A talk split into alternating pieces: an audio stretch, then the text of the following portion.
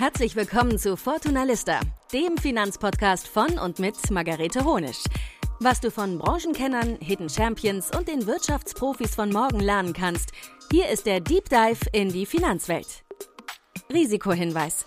Die folgenden Inhalte dienen ausschließlich der allgemeinen Information und sind keine Anlageberatung, keine Rechtsberatung, keine Steuerberatung und auch keine Aufforderung zum Kauf oder Verkauf von Wertpapieren.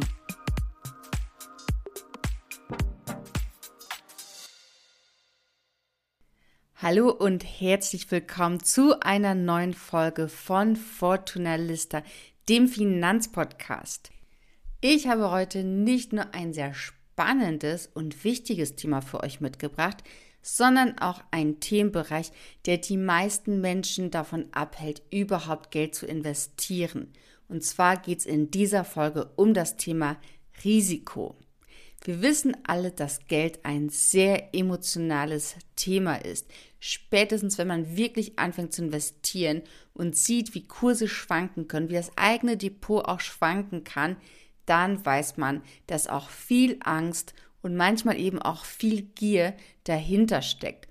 Angst eben dann, wenn es Kurseinbrüche gibt und wir sehen, dass unsere Investitionen kleiner werden und sich verschmälern. Und Gier, wenn die Aktienkurse steigen und wir in ein Unternehmen investieren, ohne uns wirklich zu informieren, bloß weil wir an einem Hype teilnehmen wollen. Und ich spreche hier übrigens aus eigener Erfahrung. Stichwort Wirecard-Aktie.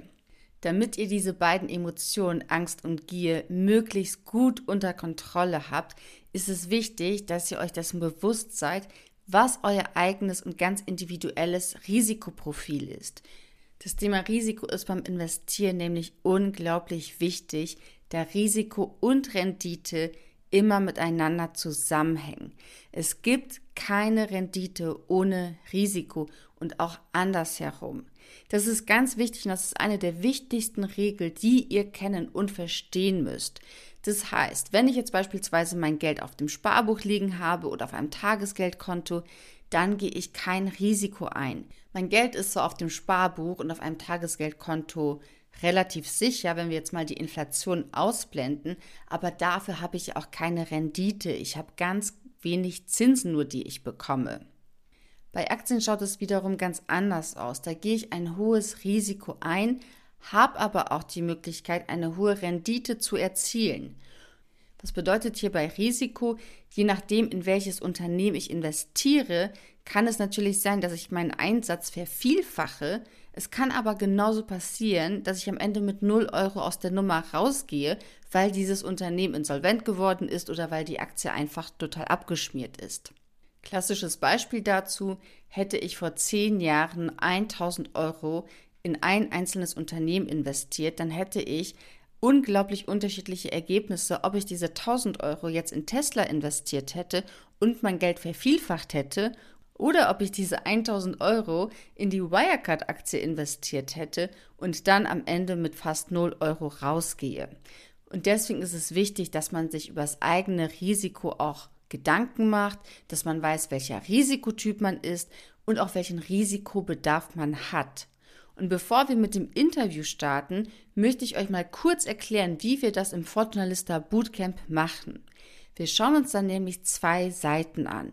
Zunächst einmal schauen wir uns da die finanzmathematische Seite an.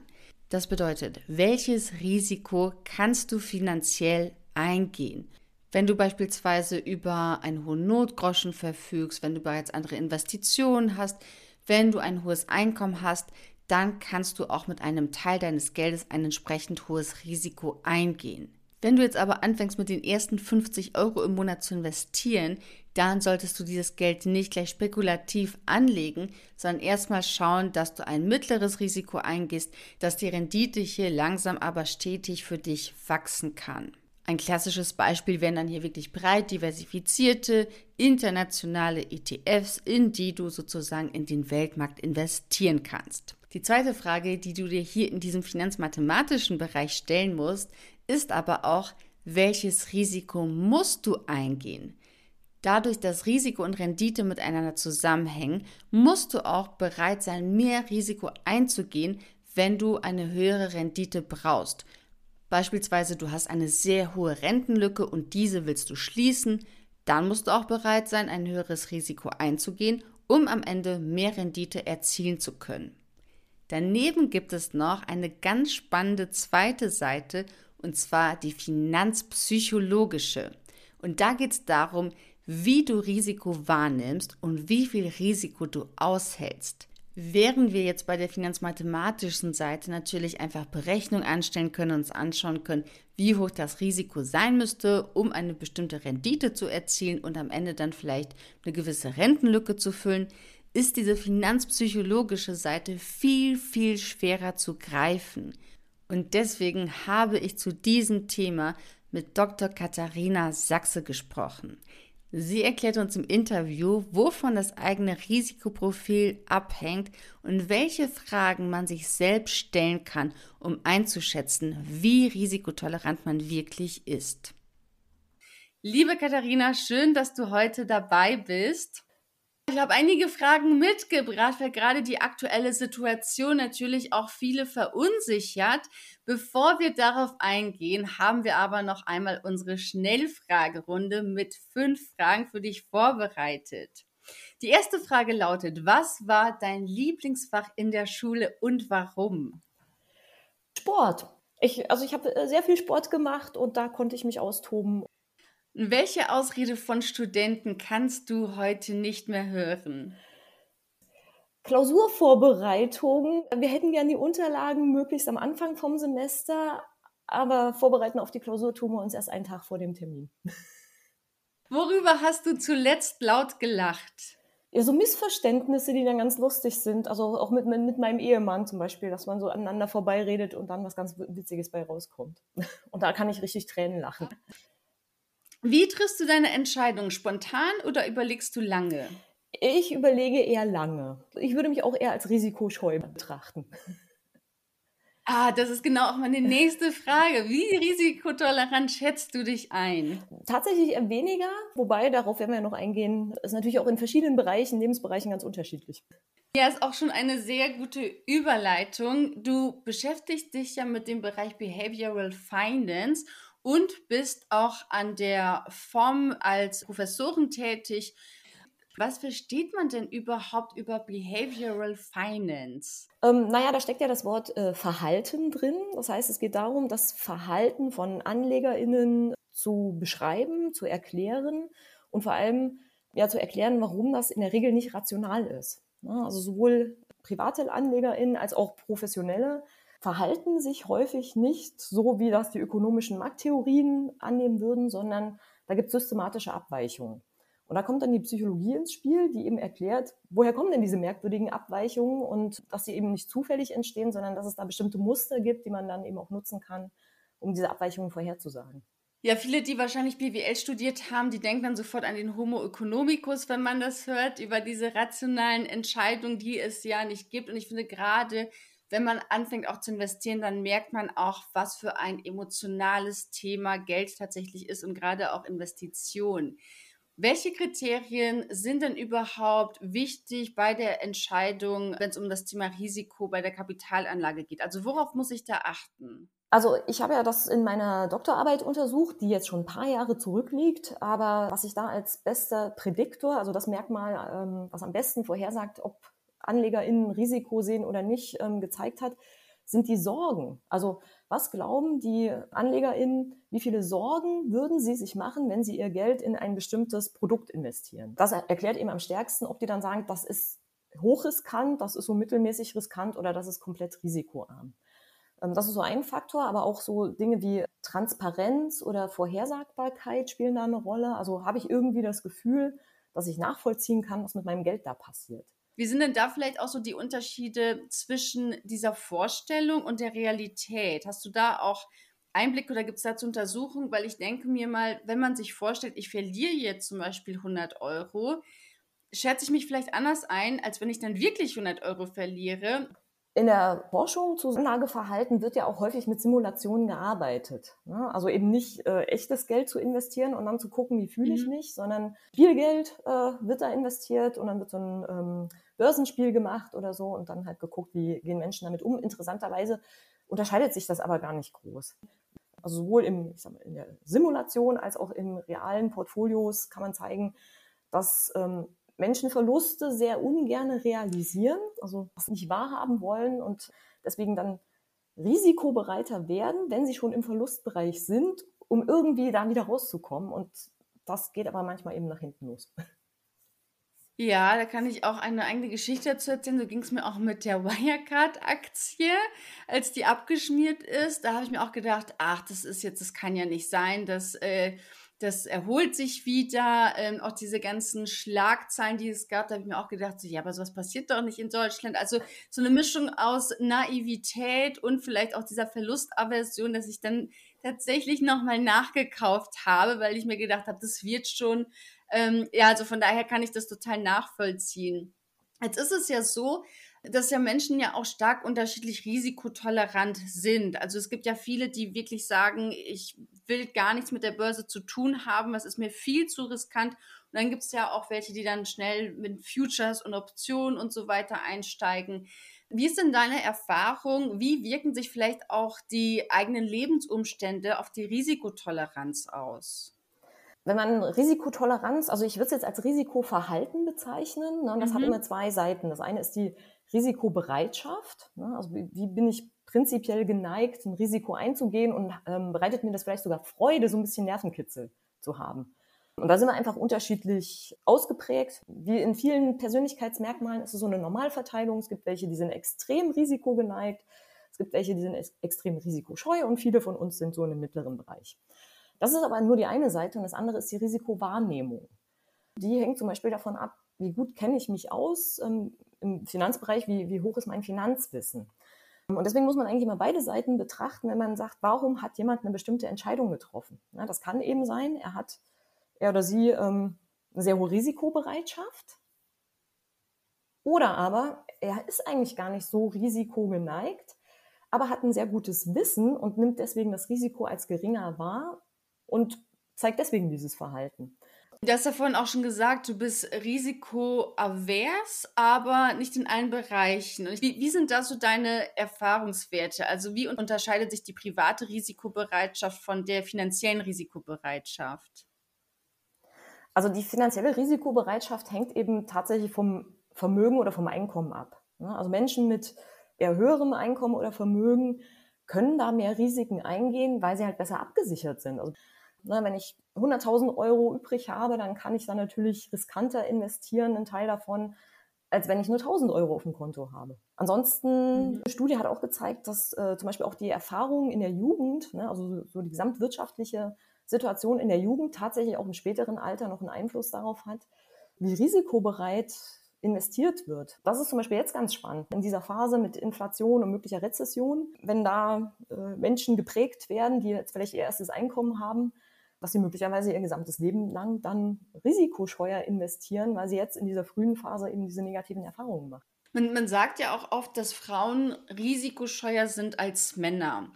Wie siehst du das? Stimmt das wirklich? Und was könnten die Gründe dafür sein? Ja, es stimmt die aller, allermeisten Studien finden diesen signifikanten Unterschied und nicht nur bei Finanzrisiken, sondern eben auch bei allen möglichen Lebensbereichen, ne, soziale Risiken, gesundheitliche Risiken. Aus meiner Sicht ist eine ganz plausible Erklärung, dass Frauen ja tatsächlich physisch im Durchschnitt das schwächere Geschlecht sind. Und dass für sie ein Risiko einfach mit größeren, also größere negative Auswirkungen haben kann. Und das zeigen auch die Untersuchungen, dass die Risiko Aversivität oder Aversion ähm, vor allem dadurch kommt, dass Frauen möglichen Schaden schwerer gewichten. Ja, also es könnte mhm. was passieren. Definition von Risiko ist ja die Wahrscheinlichkeit mal die potenzielle Schadenshöhe. Frauen schätzen halt die potenzielle Schadenshöhe größer ein, weil es für sie de facto auch gravierender ist, wenn irgendwas passiert. Das ist das eine. Dann zum anderen gibt es auch Studien, das sind relativ frische Studien und die Befunde sind dann auch ein bisschen gemixt, dass es was mit Testosteron zu tun hat. Ne? Also je höher der Testosteronspiegel, umso höher die Risikoneigung. Gilt bei Frauen und bei Männern, aber Männer haben einfach naturgegeben höheren Testosteronspiegel. Also auch das könnte eine Erklärung sein. Und aus meiner mhm. Sicht auch ein ganz wichtiger Faktor ist die Sozialisation. Wie wachsen wir in unsere Geschlechtsrollen hinein? Und da prägt uns halt das ähm, familiäre Umfeld, aber auch viel stärker dann noch äh, Kita und Schule und die Gesellschaft, dann eben auch schon Mädchen eher zur Sicherheit erzogen werden. Aber um das abzuschließen, das eine ist ja die Bereitschaft, diese grundsätzliche Neigung, Risiko einzugehen, das andere ist die Wahrnehmung. Und da konnte ich in meiner Studie zeigen, dass die Risikowahrnehmung sich bei den Finanzanlagen gar nicht unterscheidet zwischen Frauen und Männern. Ähm, allerdings habe ich auch analysiert, wie hoch ist das Finanzwissen. Und da gab es zwar marginale Unterschiede, also die Frauen hatten ein etwas geringeres Finanzwissen. Und was sich aber auch gezeigt hat, dass halt das Finanzwissen wiederum die Risikowahrnehmung ganz stark beeinflusst. Also je höher mein Wissen ist, umso geringer sehe ich das Risiko. Und dann bin ich auch vielleicht trotz einer höheren Risikoaversion bereit, bestimmte Handlungen zu machen. Das heißt, der erste Schritt sollte dann tatsächlich sein, sollte ja sowieso sein, aber auch im Hinblick auf Risiko sich wirklich gut informieren, was mache ich da, wie funktioniert das Ganze. Ähm, was ich auch spannend finde, den ersten Punkt, was du auch sagst, Frauen haben ja auch weniger Vermögen tatsächlich. Und dann sagt man ja auch, naja, vielleicht sind Frauen gar nicht so risikoavers, sondern einfach risikobewusst, weil sie ja auch mehr das schützen müssen, was sie haben. Deswegen würde mich da interessieren, vielleicht gibt es dazu auch Studien. Gibt es auch eine Veränderung bei Frauen, was die Risikobereitschaft betrifft, wenn sie vielleicht auch mehr verdienen, wenn sie mehr Geld zur Verfügung haben? Ich habe jetzt keine Studien gefunden, wo das nochmal differenziert wurde. Also es gibt die Studien, die zeigen, je höher das Vermögen, umso höher die Risikobereitschaft bei finanziellen ähm, Entscheidungen. Und es gibt die Studien, die aber zeigen, im Alter nimmt das eher alles wieder ab. Also die Risikobereitschaft mhm. im Alter sinkt, aber da auch erst, also zumindest bei den Finanzrisiken so ab 55. Genau, äh, gibt es eben diese Studien, wie gesagt, einmal zum Vermögen, einmal zum Alter, aber nicht differenziert nach Geschlecht, sondern da wird dann immer davon ausgegangen, das gilt für, gilt für beide Geschlechter Jetzt haben wir ja auch schon drüber gesprochen, über das Thema, dass es ja verschiedene Simulationen gibt, wo man verschiedene Studien macht oder auch diese Fragen gestellt bekommt in der Finanzberatung, eben wie risikotolerant man ist oder welche Risikobereitschaft man hat. Wenn ich jetzt aber selbst anlegen möchte, also meine ETFs beispielsweise selbst äh, auswählen will, jetzt aber gar nicht weiß, wie hoch ist meine Risikobereitschaft. Gibt es da irgendeine Möglichkeit, dass ich das für mich als Privatanlegerin herausfinden kann? Naja, das äh, Einfachste wäre, sich selbst zu fragen. Ne, und es gibt tatsächlich ähm, auch validierte Messinstrumente, die einfach nur die Frage stellen, auf einer Skala von 1 bis 10, wie risikobereit bist du denn? Bei, bei einer konkreten Entscheidung würde ich immer sagen, also tatsächlich so ein bisschen dieses ominöse Bauchgefühl. Ich glaube, das ist auch das, was ähm, in meinen Ergebnissen drinsteckt. Ne? Diese Sorgen, diese antizipierten Sorgen wenn ich mir vorstelle, ich mache das, wie fühle ich mich dabei? Und wenn ich da schon merke, oh nee, das fühlt sich schlecht an, ich fühle mich dabei unwohl bei diesen Gedanken, dann würde ich auch davon abraten, dieses Investment zu machen, weil ich habe ja nichts davon, selbst wenn ich die Hoffnung habe, da vielleicht 10% Gewinn damit zu machen in einem Jahr, wenn ich nachts nicht ruhig schlafen kann. Ich meine, das, das finanzielle Wohlergehen ist ja nur die eine Seite und ähm, das psychische Wohlbefinden ist aus meiner Sicht da noch wichtiger. Das finde ich auch einen sehr wichtigen Punkt tatsächlich, eben dieses nachts gut schlafen können, weil das auch etwas ist, was ich auch immer empfehle, dass man da schaut, dass man dann nicht investiert und bei den kleinsten Verlusten im Depot dann tatsächlich äh, sich Sorgen macht. Jetzt ist es ja aber tatsächlich so, dass, wenn man sich mal anschaut, Altersarmut ist in Deutschland weiblich, man bekommt kaum noch Zinsen. Versicherungen wie Riester sind auch stark in der Kritik. Also am Ende des Tages, damit ich später finanziell gut abgesichert bin, sollte ich ja vielleicht schon auch einen Teil meines Geldes investieren. Wie kann ich denn jetzt tatsächlich mit meiner eigenen, sage ich jetzt mal, Angst vor Verlusten oder Risikoaversion umgehen, dass ich vielleicht beides trotzdem habe, die gute Absicherung, aber eben nachts auch gut schlafen kann? Also zum einen diversifizieren und meine Empfehlung wäre, das mit einem Sparplan zu machen. Also nicht einmalig irgendwie zu investieren und dann festzustellen, oh Mist, das war genau der falsche Zeitpunkt, sondern das eben über einen längeren Zeitraum zu machen.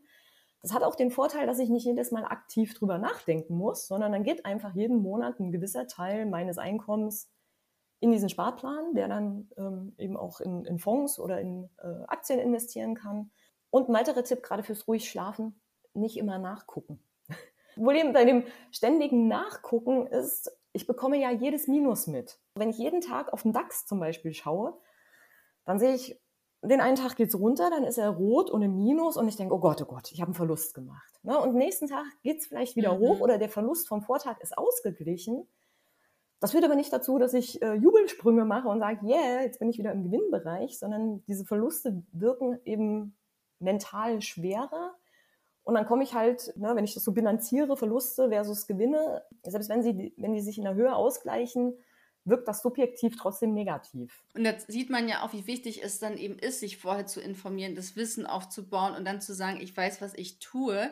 Ich, mir wurde tatsächlich gestern erst die Frage gestellt, wie es mir mit der aktuellen Situation geht und mit meinem Aktiendepot. Und da musste ich auch sagen, ich weiß gar nicht, wie mein Aktiendepot gerade aussieht, um ehrlich zu sein. Also keine Ahnung, ich habe jetzt auch schon eine Weile nicht reingeguckt.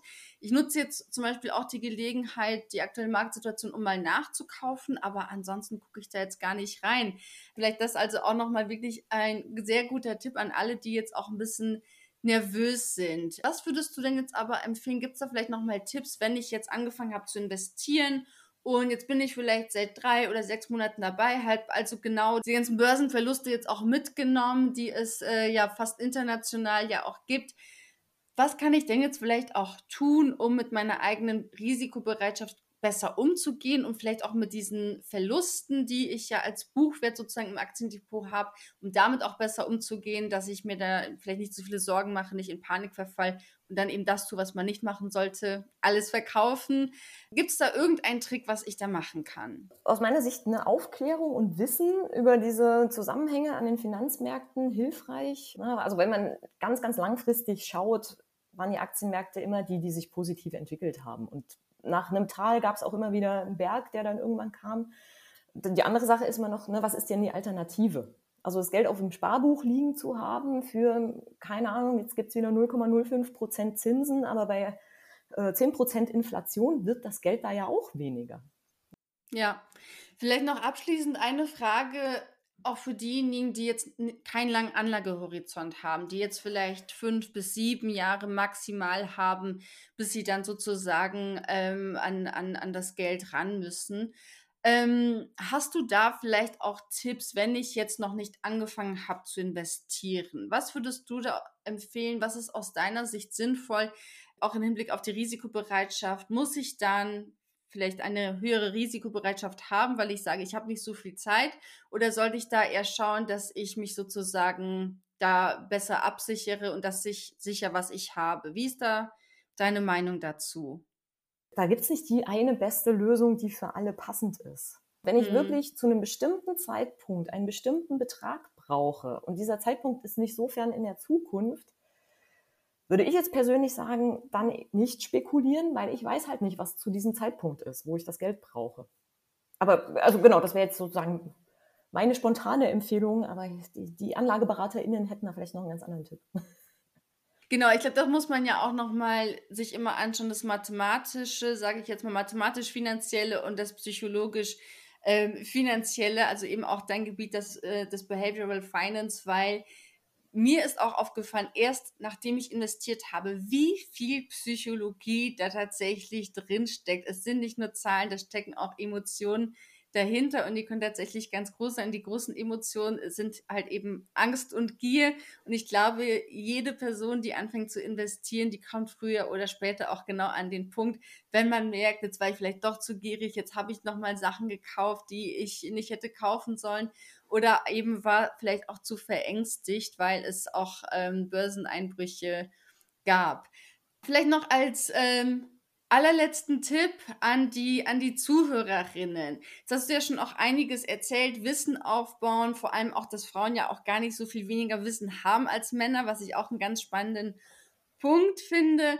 Ja, wobei, ich, das würde ich noch mal ein bisschen einschränken. Okay. Also ich hatte damals in meiner äh, Untersuchung, das war keine repräsentative mhm. Stichprobe. Also vermutlich, wenn man jemanden einlädt und sagt, hey, ich mache hier eine Studie zu Finanzrisiken, möchtest du mitmachen? Dann machen die nicht mit, die sagen, um Gottes Willen, äh, ich kenne mich ja gar nicht aus. Ne? Also insofern ist das wahrscheinlich verzerrt, das Finanzwissen in meiner Studie. Und es hat sich auch gezeigt, im, als ich die Ergebnisse verglichen habe, also halt so ein Wissenstest, von einer größeren Studie übernommen wurde. Und in dieser größeren Studie, die wirklich repräsentativ war, war der Durchschnittswert beim Wissen auch viel geringer als in meiner Stichprobe. Das heißt, ich hatte eine Stichprobe von Menschen, die schon irgendwie eine gewisse Affinität zu dem Thema hatten.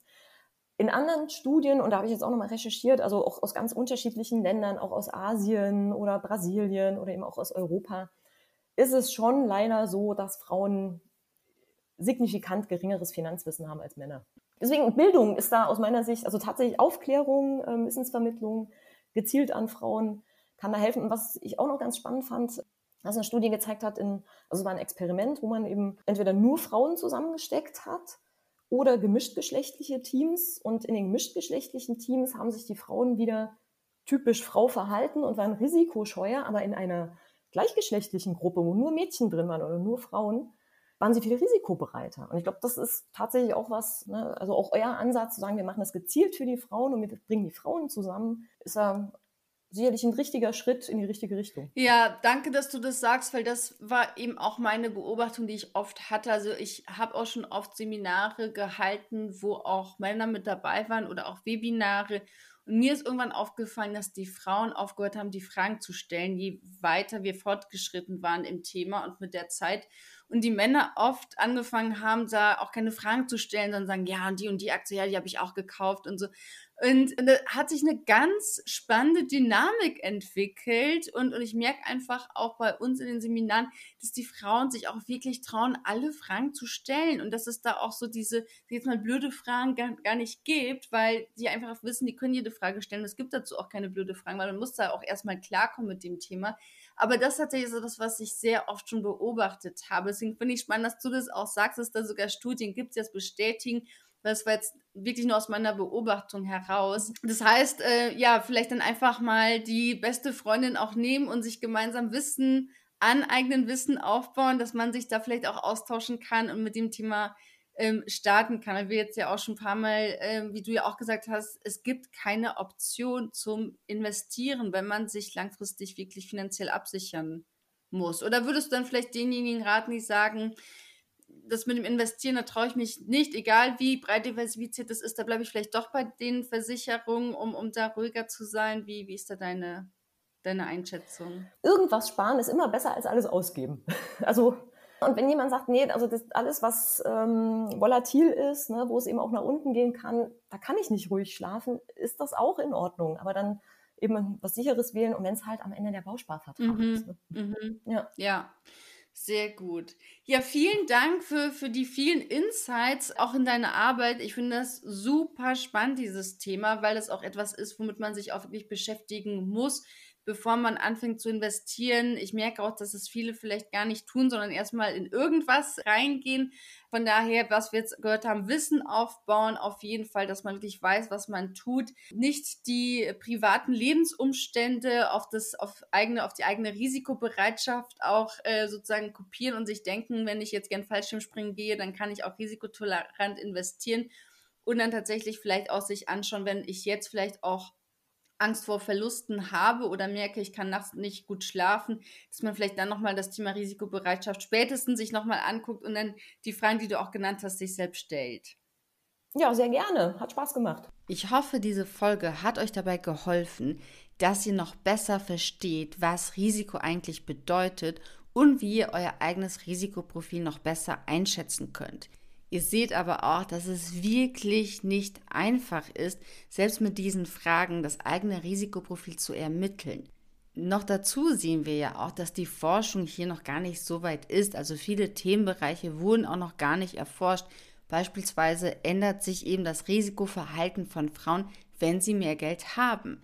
Denn wenn wir jetzt hier an diese finanzmathematische Seite denken, dann ist es selbstverständlich, dass Frauen nicht so viel Geld eingehen können wie Männer, wenn sie weniger Geld verdienen, sondern da einfach viel bedachter sein müssen und weniger Risiko eingehen müssen.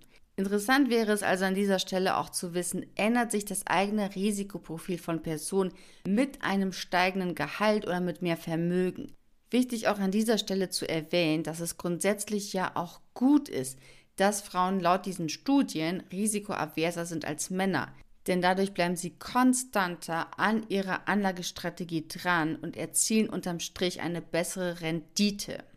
Abschließend muss ich sagen, bin ich dennoch der festen Überzeugung, welches Risikoprofil ich wirklich habe beim Investieren, weiß ich erst, wenn ich es auch tue. Wenn ich wirklich Geld investiert habe und ich sehe, wie die Kurse steigen und fallen und dann auch selbst beobachten kann, was mit meinen Emotionen passiert. Und ich glaube, deswegen ist es auch so wichtig, dass man auch nicht zu lange wartet mit dem Investieren, nicht wartet, dass man eine bestimmte Summe hat, sondern dass man auch mit kleineren Summen schon startet und sich mal selbst beobachten kann, sich selbst kennenlernen kann und auch sieht, bin ich eher risikotolerant oder bin ich eher risikoaffin? Und diejenigen von euch, die bereits investieren, wissen das sicherlich auch. Es gibt natürlich auch Mittel und Wege, um das eigene Risiko dennoch zu senken. Und das Zauberwort hierbei heißt Diversifikation. Also nicht alles auf eine Karte setzen, nicht alles in eine einzige Aktie investieren, sondern breit streuen, in viele verschiedene Aktien investieren, in verschiedene Branchen, in verschiedene Regionen und damit senkt ihr euer Risiko am besten. In diesem Sinne weiterhin viel Spaß und viel Erfolg mit euren Investments. Vielen Dank fürs Zuhören. Das war Fortuna Lista, der Finanzpodcast von und mit Margarete Honisch. Wenn du Lust auf weitere Infos rund um Finanzen hast, dann geh jetzt auf fortunalista.de oder folge uns auf Instagram unter Fortunalista. Bis zum nächsten Mal.